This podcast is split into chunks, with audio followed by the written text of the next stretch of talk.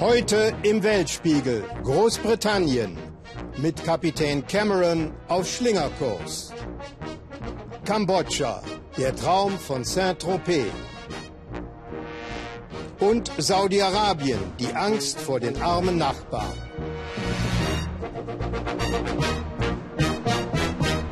Herzlich willkommen zum ersten Weltspiegel im Jahr 2014. Was wird das neue Jahr wohl bringen? Wo auf der Welt deuten sich neue Entwicklungen an? Wo herrscht Aufbruchsstimmung? Von der Eurokrise beispielsweise will man kaum noch etwas hören. Aber im Jahr der Europawahl drohen bereits neue Störfeuer. Diesmal von den Briten. Denn Premier Cameron steuert sein Land weiter im Schlingerkurs weg von Europa und lange vor dem Vorstoß der bayerischen Regierung in Deutschland galt Britanniens Konservativen die neue Freizügigkeit für Rumänen und Bulgaren als bedrohliche Invasion aus dem Osten. Gleichzeitig wollen im Norden die wehrhaften Schotten raus aus Großbritannien und Great Britain zu Small Britain schrumpfen. So stürmisch wie jetzt hat selten ein Jahr auf der Insel begonnen und mittendrin David Cameron, der Premier, als verzweifelter Steuermann und ganz nah dran an ihm Annette Dittert, unsere Korrespondentin. Nein, es war kein klarer Kurs, den Captain Cameron im vergangenen Jahr gefahren hat.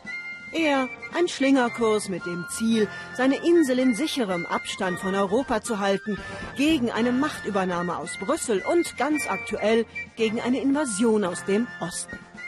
Dazu begab er sich im Dezember höchst selbst an die Grenzen seines Landes, um sicherzustellen, dass Einreisende aus dem Volk der Rumänen und Bulgaren klar identifiziert werden, denn die sind bekanntlich arm und kämen nun einzig, um die Sozialsysteme der Insel zu entern.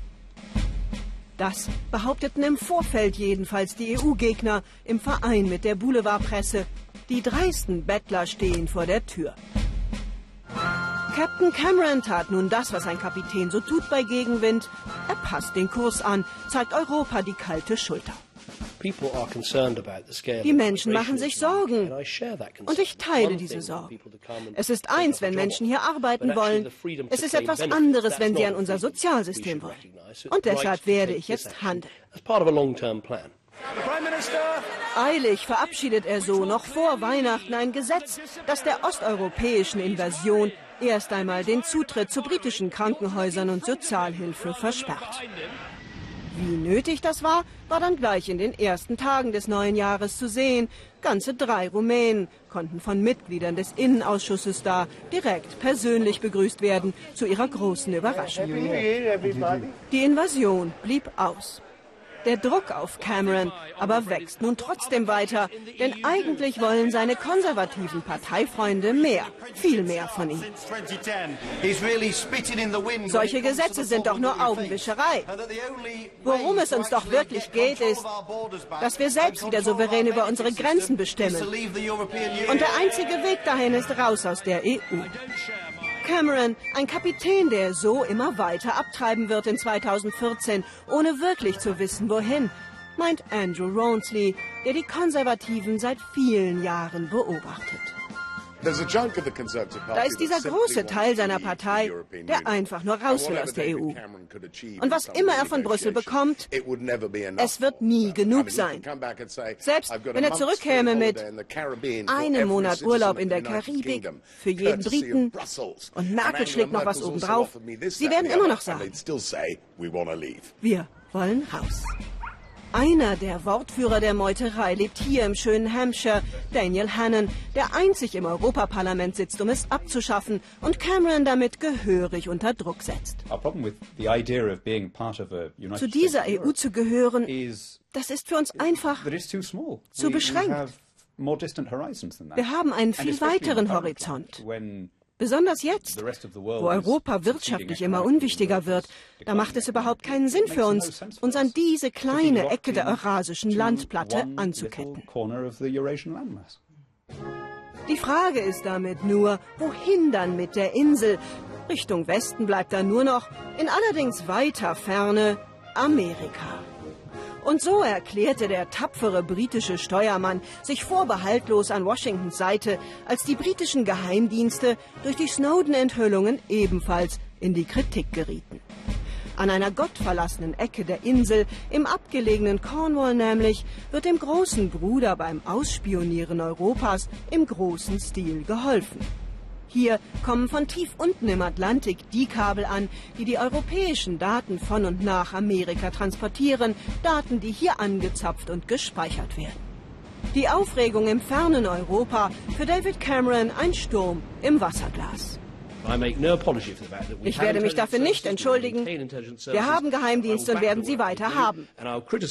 Ich kritisiere stattdessen die, die deren Techniken enthüllen, denn das hilft unseren Feinden. Simpel. Die Welt ist einfach, wenn man ganz allein auf dem Atlantik treibt. Ein dunkler Sturm aber könnte ihn 2014 wirklich in Seenot bringen. Die Schotten wollen nämlich nicht mehr mitsegeln. Und so werden sie am 18. September darüber abstimmen, ob sie nicht lieber unabhängig und zurück nach Europa wollen. Denn stärker fühlen sie sich schon länger ohne die Engländer. Wir sind schlau, viel schlauer als die Engländer. Wir haben Muskeln und jede Menge Rohstoffe. Für Cameron wäre ein solches Wegbrechen Schottlands ein Desaster und so wirbt er, wo er kann, für die Einheit. Denn wenn das passiert, wenn Schottland wirklich unabhängig wird, dann wird Cameron der Premier sein, der das Königreich verloren hat. Und so will er ganz sicher nicht in die Geschichtsbücher eingehen. Alles in allem also, es wird ein aufregendes Jahr für Captain Cameron. Überraschungen nicht ausgeschlossen. Es hört sich an wie ein Märchen. Es war einmal vor langer Zeit, da gab es ein herrliches Villenviertel, das lag an einem noch schöneren Strand und das damals herrschende Königshaus träumte von einem neuen Saint-Tropez in Asien. Ob Sie das Land erraten? Es ist Kambodscha, wo der Traum vom mondänen Strandleben in der Bucht von Kep nach dem Wüten der Roten Khmer auf den Killing Fields endete. Das Land, in dem heute zu Billiglöhnern verurteilte Textilarbeiter gegen ihre Ausbeutung auf die Barrikaden gehen. Und doch der alte Traum von einst, der ist wieder lebendig geworden bei Investoren, die das große Geschäft wittern, aber auch bei Denkmalschützern. Noch ist die Schönheit des kleinen Küstenortes Kep aber ein Geheimtipp unseres Korrespondenten Robert Hettkemper. Die nackte Meerjungfer verbreitet einen Hauch von Anzüglichkeit und darunter baden buddhistische Mönche. Die Bucht von Kep gehört zu den hübschesten Stränden Kambodschas, touristisch noch kaum entdeckt. Serge Remy führt uns zu den, wie er sagt, modernen Tempeln von Kambodscha. Die teils vom Dschungel überwucherten Bauten aus den 60er Jahren erinnern an ein anderes, modernes Kambodscha. Für deren Erhalt und Restauration hat Serge eine eigene Organisation gegründet. Dieses Haus gehörte einem Prinzen, sagte er. Er organisierte hier Rock'n'Roll-Partys, typischer 60er-Jahres-Stil. Tatsächlich fanden wir diesen Filmausschnitt im königlichen Archiv. Das Königshaus wollte Kep zum Saint-Tropez Asiens machen.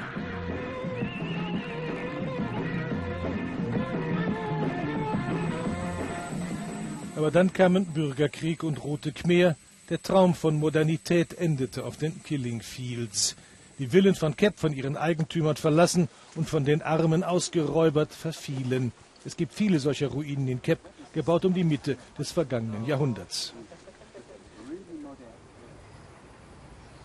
Eine Renovierung ist teuer, oft sind die Besitzverhältnisse nicht geklärt. Serge Remy wirbt für den Erhalt der Bauten. Kambodschaner erkennen darin ihr modernes Erbe, sagt er. Modern wie Amerika. An der Uferpromenade von Kep ist eine weitere und wahrscheinlich populärere Attraktion von Kep zu besichtigen. Frauen bieten sie den Touristen an, frische Krebse.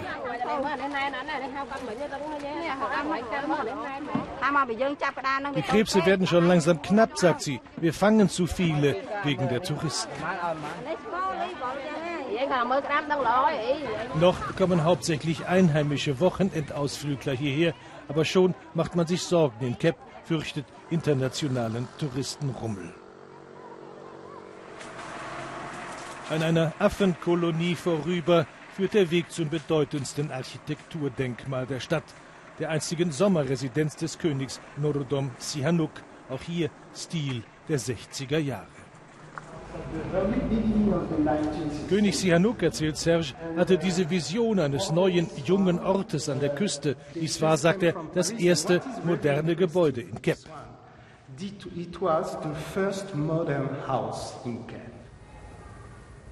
Die Villa ist im Besitz des kambodschanischen Königshauses. Noch ist ungewiss, ob der Bau bald renoviert wird, wie Serge es sich wünscht. Noch leben hier nur ein paar Familien, die das Haus vor Plünderern schützen sollen.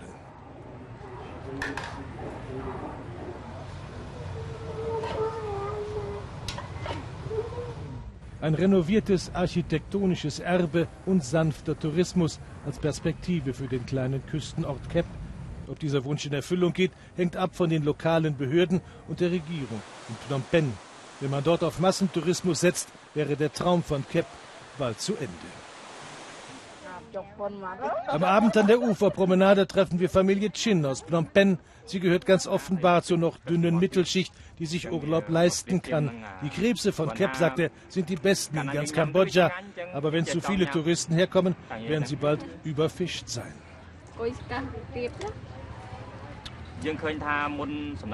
Noch, sagt er, ist Kep ein Paradies. Knapp 50 Kilometer westlich von Kep führt eine neue Straße durch den Nationalpark von Bokor. Sie endet an diesem monströsen Prachtbau, Hotel und Spielcasino nach dem Geschmack chinesischer Gruppenreisen. So sieht es aus, wenn staatliche Planer hier auf Massentourismus setzen. Und mein Strand von Sihanoukville, weiter westlich gelegen, ist schon heute überlaufen. Kambodscha wird zum neuen Ziel der Strandurlauber. Zurück in Kep. Dessen Strände sind eher klein, dafür aber noch still. Und in diesem Ressorthotel findet man die für den Ort typische Villenarchitektur renoviert zu neuem Glanz. Französische Architekten bauten um 1960 herum für reiche Kambodschaner die Villen nach dem Geschmack der damaligen Zeit. Ein belgischer Unternehmer machte jetzt ein Hotel daraus. Frage, war dieser Nierentischbaustil nicht lange verpönt? History always comes back. Geschichte wiederholt sich, sagt der uh, Hotelbesitzer. Aber nur wenige respektieren die uh, Geschichte dieses Landes. Selbst Kambodschaner, sagt er, halten also wenig vom Renovieren alter Häuser. Sie fragen eher, warum baust du nicht neu und prächtig? An der Königsvilla von Kep hofft der Denkmalschützer auf die Zukunft. Kambodscha hat alte Tempel, aber auch die schöne Küste, sagt er. Und Kep also kann vom Massentourismus verschont bleiben, wenn vernünftig geplant wird. Vieles, sagt er, ist über die Jahre besser geworden im Land. Uh, Vielleicht geht er ja in Erfüllung, der Traum des alten Königs von Kep als dem Saint-Tropez von Asien. Die Furcht vor dem, was Politiker gerne als Armutseinwanderung bezeichnen, geht ganz offensichtlich nicht nur in Deutschland und, wir sahen es vorhin in Großbritannien um, nein, wie wir wissen, sichern sich auch die USA mit martialischen Grenzbefestigungen gegen mexikanische Einwanderer und, man glaubt es kaum, jetzt will auch Saudi-Arabien seine Grenze zum südlichen Nachbarland Jemen dicht machen. 2000 Kilometer ist die Grenze zwischen dem reichen Saudi-Arabien und dem Armenhaus Jemen lang. Grenzzäune werden jetzt neu errichtet oder aufgerüstet. Noch in diesem Jahr soll es an manchen Strecken sogar feste Mauern geben. Aus dieser verlassenen Gegend auf der arabischen Halbinsel konnte bisher so gut wie nie berichtet werden. Umso erstaunter war unser Korrespondent Thomas Aders, dass die Behörden des saudischen Königshauses jetzt die Erlaubnis erteilten, für den Weltspiegel über Grenzsicherung und Einwandererabwehr zu berichten. Je höher wir in die Bergregion fahren, desto tiefer werden die Schlaglöcher. Diese unzugänglichen Grenzabschnitte sind für die saudi-arabische Armee das eigentliche Problem. Sie sind nur schlecht zu kontrollieren. Wir fahren über einen Teppich von Rauschgift.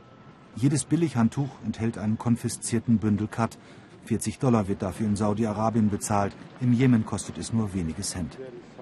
Kat, die pflanzliche Kaudroge der Jemeniten. Dieses ganze bunte Material stammt aus der letzten Woche, sagt Brigadegeneral Abdallah, der uns in der abgelegenen Grenzregion begleitet.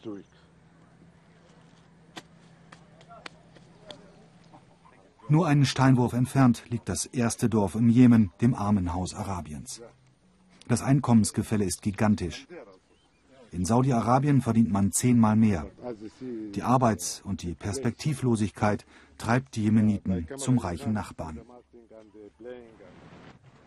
Egal wie, sie wollen rüber.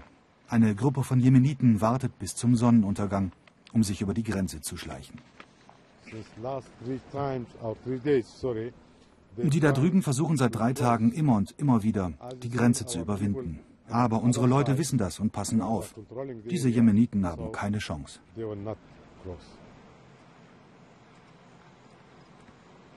Wenn die Jemeniten aus ihrer von Hunger und Terror geplagten Heimat fliehen wollen, müssen sie die schärfste Grenze auf der arabischen Halbinsel überwinden. Stacheldraht in zwei Reihen, regelmäßige Wachposten und Tausende von Soldaten. Unser Team wird von mehr als einem Dutzend Geländewagen begleitet. 2000 Kilometer lang ist die Armutsgrenze. Der Zaun wird von der saudi-arabischen Regierung ständig verbessert und wird offenbar in Teilen bereits durch eine feste Mauer ersetzt. Geld scheint keine Rolle zu spielen, denn es gibt nicht nur Schmuggler.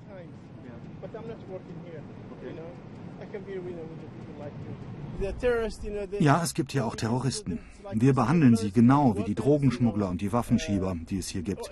All das ist ungesetzlich. Die Terroristen verstecken sich unter den anderen, aber wir bekommen sie alle. Hier in der Gegend gibt es ziemliche Probleme mit den Jemeniten, sagt der Soldat am schweren Maschinengewehr, vor allem mit den Schmugglern. Ja, ich benutze die Waffe täglich. Wir Soldaten versuchen, die Schmuggler zu stoppen. Wir machen von der Waffe Gebrauch.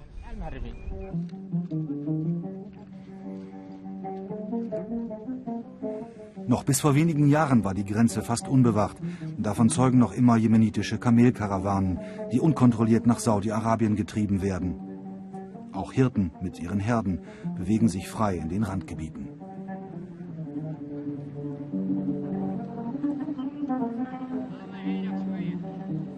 Doch das Laissez-faire, das war einmal. Selbst für kleine Schmuggler wird es jetzt immer schwieriger, die Grenze zu überqueren. Wie schwierig, das wird uns nach Sonnenuntergang demonstriert.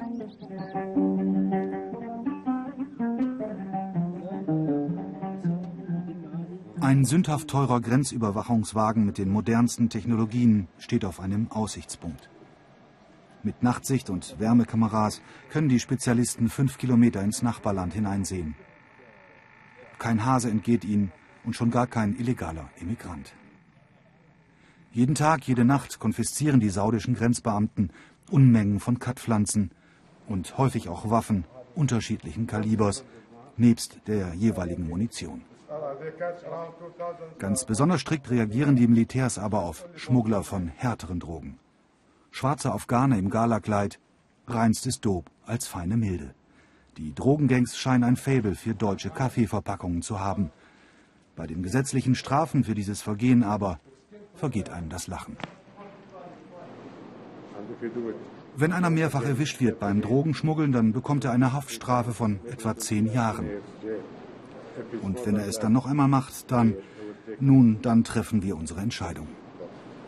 Der General windet sich um das Wort Todesstrafe herum. Meistens verlieren die Delinquenten ihr Leben durch Köpfen. Gerade kurz vor der Grenze aufgegriffen, ein Arbeiter, der drei Jahre lang illegal gearbeitet hatte im Königreich und wegen der Verschärfung der Gesetze zurück wollte in den Jemen. Schon einmal war er in Haft gewesen, wie das Kriminalregister dokumentiert. Nein, beteuert er, er würde niemals wieder versuchen, nach Saudi-Arabien zu gehen.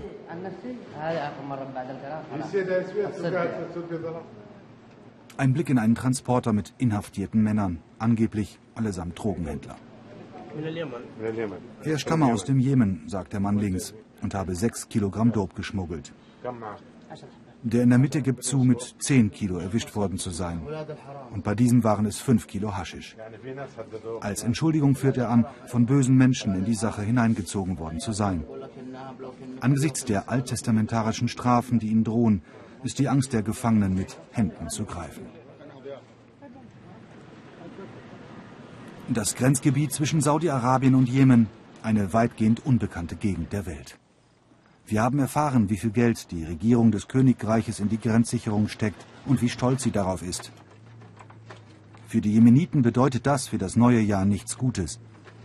Auch das letzte Schlupfloch ins vermeintliche Paradies ist wohl bald gestopft. Haben Sie Ihren Weihnachtsbaum schon entsorgt? Wenn bei uns Tannen und Fichten welk werden, schmücken die koptischen Christen in Ägypten gerade ihren Baum und freuen sich auf den Heiligabend, den sie morgen Abend feiern werden.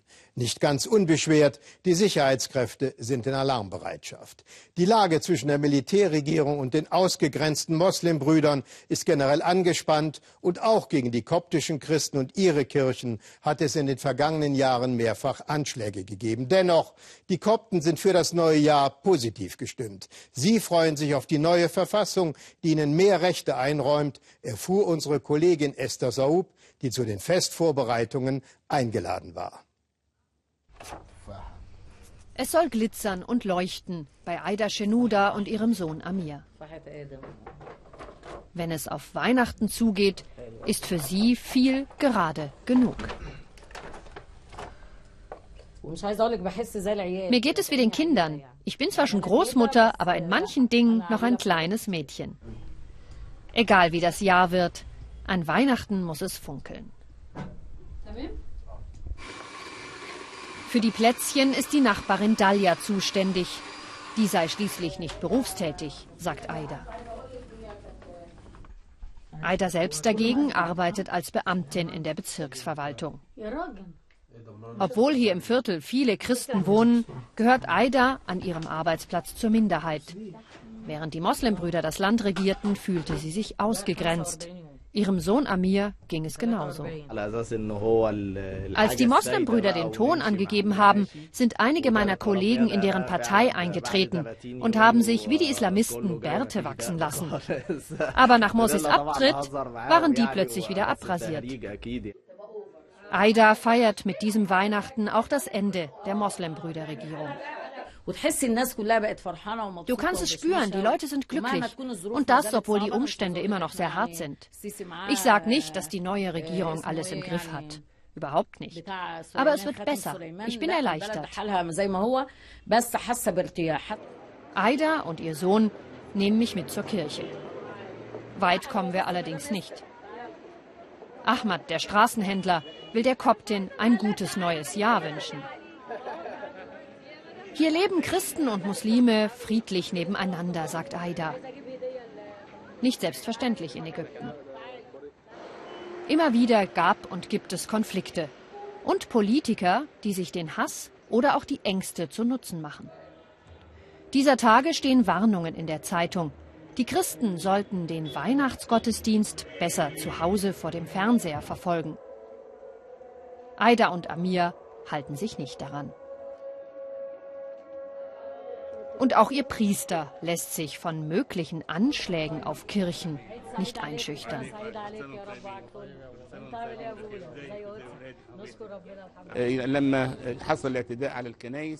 Nicht die Gebäude sind entscheidend, sondern die Heimat. Wenn unsere Kirchen abbrennen sollten, beten wir eben mit den muslimischen Brüdern in der Moschee. Und falls auch die Moscheen nicht mehr stehen, beten wir alle auf der Straße. Seit der Absetzung von Präsident Morsi wurden in Ägypten Dutzende Kirchen und religiöse Einrichtungen angegriffen und mehrere Menschen getötet. Die Auseinandersetzung zwischen Militärregierung und Moslembrüdern bedroht die Kopten besonders. Deshalb setzen die ihre Hoffnung auf eine neue Regierung, die irgendwann 2014 gewählt werden soll. Ich frage Aida, was sie von der neuen Verfassung hält, über die ebenfalls demnächst abgestimmt wird und an der Christen mitgeschrieben haben. Die Verfassung ist gut für uns. Wir Christen sind sehr zufrieden damit und ich werde am 14. Januar auf jeden Fall dafür stimmen. Das Weihnachtsfest als politischer Neuanfang, das hoffen Aida und Amir. Was wissen wir wirklich über China? Wir sehen, hören und lesen vom fabelhaften Reichtum einer skrupellosen Oberschicht, von der Armut und dem Niedergang der Landbevölkerung, von der Zerstörung von Natur und Umwelt. Aber wie geht es den Menschen, die ein sogenanntes normales Leben führen, die weder zu den Superreichen noch zu den Verlierern des alles umwälzenden Wirtschaftsbooms der letzten Jahrzehnte gehören? Erstaunlich aber wahr. Von den 1,3 Milliarden Chinesen haben in den vergangenen Jahren gut 200 Millionen den Aufstieg in die neue Mittelklasse geschafft. Familie, materieller Wohlstand und Reisefreiheit, das sind ihre neuen Werte. Unsere Korrespondentin Ariane Reimers war eingeladen bei einer typischen Pekinger Großstadtfamilie. Zwei Eltern, ein Kind. Eine typische chinesische Großstadtfamilie. Zhao Wenhua ist 50 Jahre alt. Sie war Assistentin des Geschäftsführers einer Immobilienfirma. Jetzt genießt sie schon ihren Ruhestand. Ihr Mann Chen Bin ist ein Jahr älter und Radiologietechniker an einem Pekinger Krankenhaus. Und die 20-jährige Tochter Beibei studiert Chemie. Der Familie geht es gut. Sie gehören zur wachsenden Mittelschicht. Unsere Generation hatte das Glück, in den 60er Jahren geboren zu sein. Wir wurden erwachsen, als China seine großen Reformen begann und der Wirtschaftsboom kam. Als wir unseren Uni-Abschluss gemacht haben, gab es genug gute Jobs und die Lebenshaltungskosten waren noch gering. Und wir konnten uns den Lebensstil aussuchen, den wir wollten. Wei Shuqin. Die Mutter von Zhao Wenhua hatte es nicht so leicht. Sie ist 83 Jahre alt, hat vier Kinder großgezogen. Ihre Generation ging durch japanische Besatzung, Krieg und Maos brutale Kampagnen. Im Park um die Ecke hält sie sich fit. Wenn ihre Gesundheit es zulässt, macht sie auch bei der Tai Chi-Gruppe mit.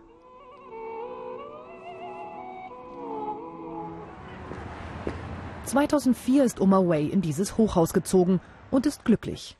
Endlich Zentralheizung, kein Kohleofen mehr. Oma Wei war Textilarbeiterin. Heute näht sie immer noch gerne. Sie ist begeistert vom modernen China.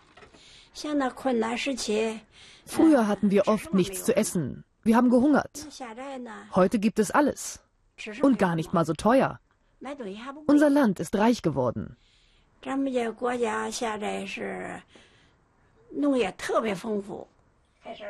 Auch ihre Kinder. Alle sind erfolgreich im Beruf und kümmern sich um die Mutter. Ihr zweiter Sohn hat sie vor gut zehn Jahren sogar auf eine Reise nach Europa mitgenommen. Nach ihrem harten Leben ist sie heute zufrieden.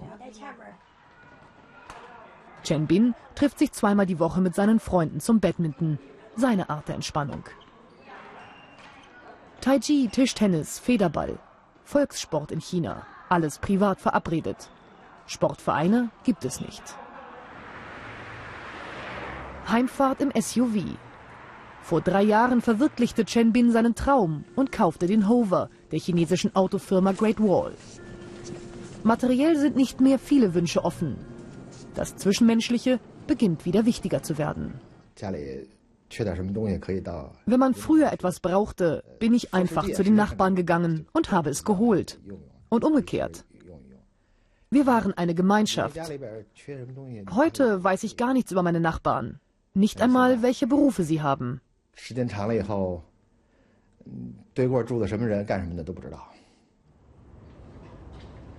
Ihre Wohnung liegt in einer Apartmentanlage am Rand von Peking. Direkt vor der Tür der Wochenmarkt. Bauern verkaufen Gemüse und Obst aus der Umgebung und vom Großmarkt. Zhao Wenhua deckt sich mit Grünzeug ein. Sie erwartet Gäste. Fleisch kauft sie lieber in einem Supermarkt ihres Vertrauens.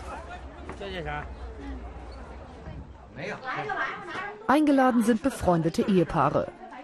Üblicher ist in China das gemeinsame Essen im Restaurant. Aber Zhao Wenhua und Chen Bin finden es so persönlicher. Es gibt auch Pizza, weil die Freunde westliche Gerichte sonst nicht so kennen, sagt Zhao. Sie zeigen Videos von ihrer letzten Reise nach Yunnan und Ost-Tibet. Drei Wochen waren sie unterwegs mit dem eigenen Auto. Beim Reisen sind wir völlig unabhängig. Das ist Freiheit. Ich liebe das Autofahren. Bei unserer letzten Reise habe ich von Anfang an geplant, alles alleine zu fahren. Die nächste Tour ist schon in Planung und wird beim Essen diskutiert. Von Peking in den Westen Tibets. Das Hochland hat es ihnen angetan. Und ein bisschen Abenteuer ist so eine lange Autoreise auch.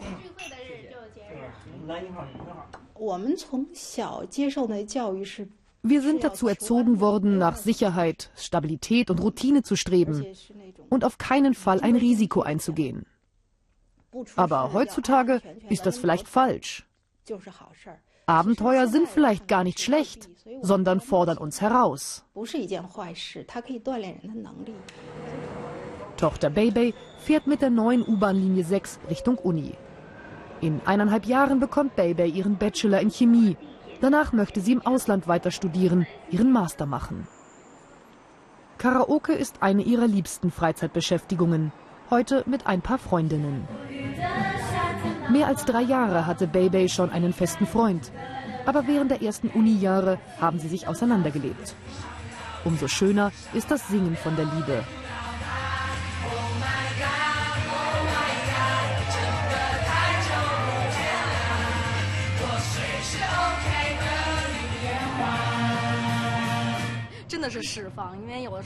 Karaoke ist so entspannend. Ich wohne mit mehreren in einem Zimmer. Da muss man immer ruhig sein und Rücksicht nehmen. Hier sind wir ungestört.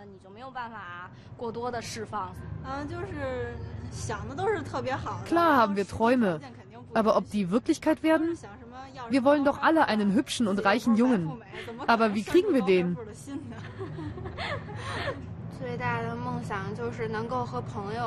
Mein größter Wunsch ist, erstmal die Welt zu bereisen. Mit Freunden oder einem festen Freund. Und alles kennenzulernen.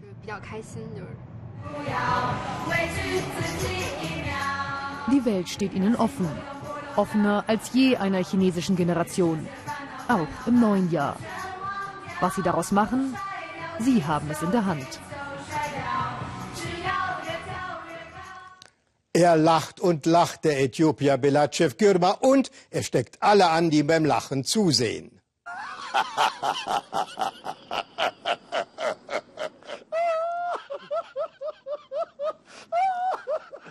Und haben Sie mitgelacht? Wenigstens kurz. Belachev Gürma hält das drei Stunden und sechs Minuten lang durch. Inoffizieller Weltrekord. Doch Girma lacht nicht nur so zum Spaß. Nein, er hilft und heilt mit seiner Lachtherapie, wie unser Korrespondent Peter Schreiber lachend erfahren durfte.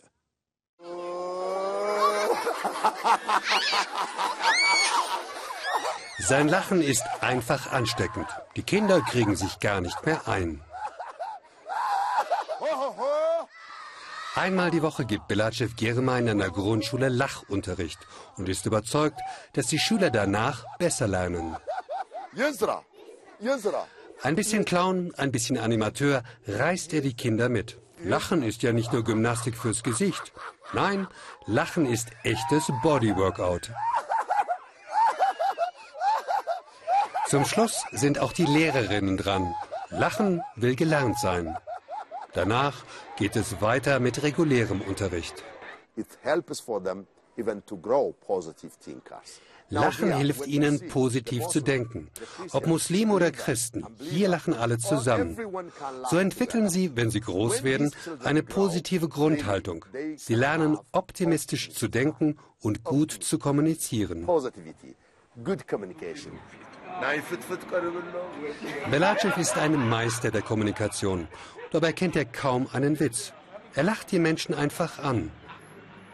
Und die lachen zurück. Lachen ist nicht nur gesund, es macht gesund, sagt Belachev. Zu seinen Schülern gehören deshalb auch Krebspatienten.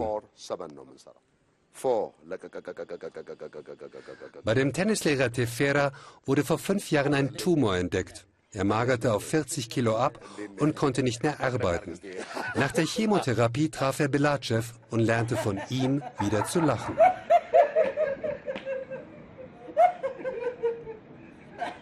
Schulmediziner mögen über die Methoden Belachevs lächeln, der Patient tut es nicht. Ihm haben die Therapiestunden geholfen. Seit ich herkomme, geht es mir besser. Ich kann wieder mit Leuten reden und sogar arbeiten. Ich brauche auch keine Schmerzmittel mehr. Das Lachen ist für mich wie eine Medizin. Den Krebs habe ich hinter mir.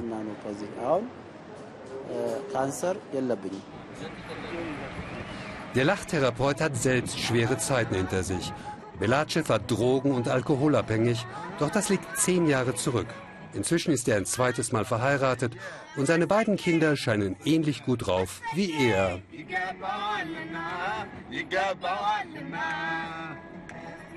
Das Lachen hat Belacev mühsam erlernt. Während seiner Suchtphase stieß er auf ein Buch, in dem die heilende Wirkung des Lachens angepriesen wurde. Danach hat er sich erstmal selbst therapiert.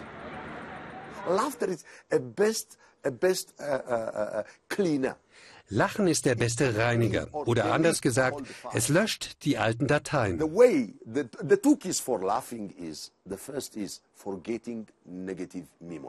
Lachen hilft, negative Erinnerungen zu vergessen. Die alten Dateien werden einfach gelöscht und du konzentrierst dich nicht mehr auf vergangene Geschichten. In einem Bürogebäude von Addis Abeba hat Belacev eine Lachschule eröffnet. Geschäftsleute, Ärzte, sogar Fußballspieler sind unter seinen Schülern. Daneben reist er um die Welt, um sein Lachen vorzuführen und lässt sich das gut bezahlen. Sein Idol ist Nelson Mandela, der nicht nur lachen, sondern auch vergessen und vergeben konnte. Positiv denkende Menschen sind die dynamischen Führer von morgen. Lachen macht glücklich und gesund. Drum lachen Sie mit in einem glücklichen neuen Jahr. Happy New Year. Ah.